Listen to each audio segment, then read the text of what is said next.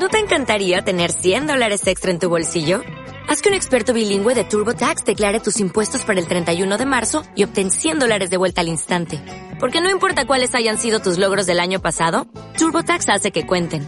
Obtén 100 dólares de vuelta y tus impuestos con 100% de precisión. Solo con Intuit TurboTax. Debes declarar para el 31 de marzo. Crédito solo aplicable al costo de la presentación federal con TurboTax Full Service. Oferta sujeta a cambios o cancelación en cualquier momento.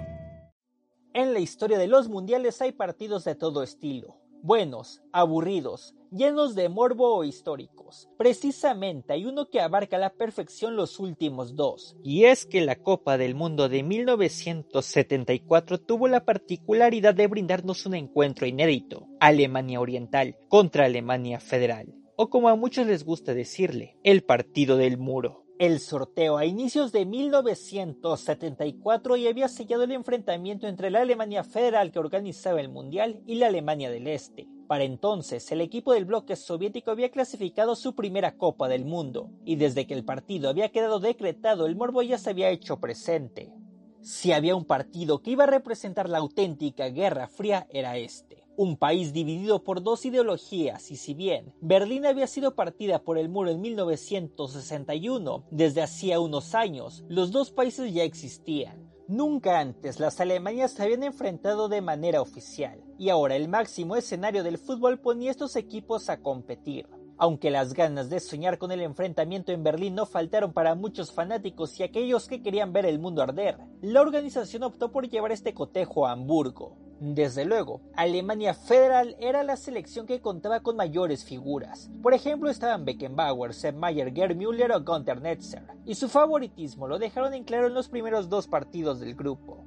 Los anfitriones cosecharon el triunfo contra Chile y Australia, por lo que llegaban con el boleto asegurado a la siguiente ronda. En cambio, los socialistas entraban a Hamburgo con un triunfo sobre Australia y otro empate ante Chile por lo que también tenían en el bolsillo el pase a la próxima fase. Pese al buen papel que había brindado hasta ahora la Alemania del Este, quedaba claro que el equipo llegaba como la víctima ante los ojos de mucha gente. El fútbol de ellos era prácticamente desconocido hasta ese mundial, por lo que en el papel, los locales no debían tener problema más con casi todo el público de su lado. Aquel 22 de junio del 74 llegó en Hamburgo. Más de 60.000 personas abarrotaron el Volkspark Stadium con una mayoría amplia de seguidores de los germanos del bloque occidental, todo estaba puesto para que fuera una fiesta. Apenas unos cuantos aficionados apoyaban al bloque comunista. La localidad buscó hacerse sentir en el primer instante. El himno de la Alemania del Este fue silbado, y el rechazo era palpable en el modesto equipo formado por futbolistas de la liga local. Cuando la pelota rodó, los pronósticos parecían cumplirse. El equipo de Helmut Schön impuso condiciones y se echó el arco de los socialistas. Apenas el rendimiento del mediocampista Lauke era la válvula de esperanza para el visitante. De a poco, el encuentro se fue cerrando, y la desesperación del público para abrir el marcador empezó a ser notoria. Era evidente que la Alemania federal fue complicándose el camino, y sin un ataque fino, para sorpresa de muchos el partido al descanso iba 0 a 0. Sin embargo, los sobresaltos fueron aún mayores para el gran público de Hamburgo, cuando la misma temática se mantuvo en el segundo tiempo. El juego había caído en cuanto a emociones y el cuadro del este guardaba sus esperanzas en algún contragolpe aislado. En medio de la incomodidad que se había apoderado de los fanáticos a 11 minutos del final, el cuadro democrático sentenció la gran sorpresa. Con una contra de Belce por el costado de la derecha sirvió para Espaguasa, quien tras un gran control y velocidad se encargó de romper el arco de Mayer. Era el batacazo para el equipo de Occidente. El desconocido fútbol de la Alemania socialista estaba dando el golpe más importante en la historia de su selección. El estadio quedó enmudecido y apenas un ligero apoyo se hacía notar. Pese a la insistencia, el caos se consumió y la Alemania democrática tomó la victoria y el liderato del grupo ante todo pronóstico. Y como buen bloque socialista, claro que esa victoria sirvió de propaganda para promocionar la superioridad del Este.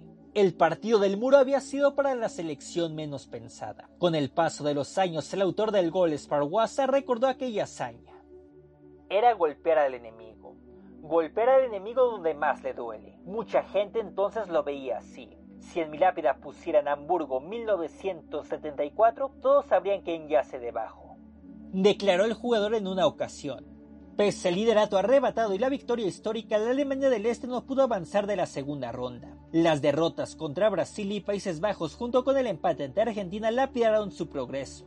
Mientras que los anfitriones tuvieron un despertar y acabaron por alzarse con la Copa del Mundo. Con el paso del tiempo, Beckenbauer recordaría la derrota en Hamburgo como un golpe de realidad para que más tarde pudieran ganar el Mundial.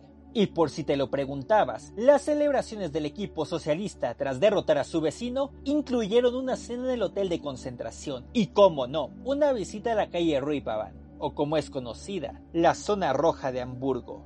Y hasta aquí llegamos por hoy. Muchas gracias por ver el video o escuchar el podcast. Si te gustó, compártelo, dale un comentario o un like. Ya sabes que también es de gran ayuda suscribirse y activar la campana para que te avise cuando haya nuevo contenido. Sígueme como IrvinMH en Twitter e Instagram. También estamos en Spotify, Apple Podcasts y Amazon Music como Instintos de Gol y en Facebook como Fútbol con Sal.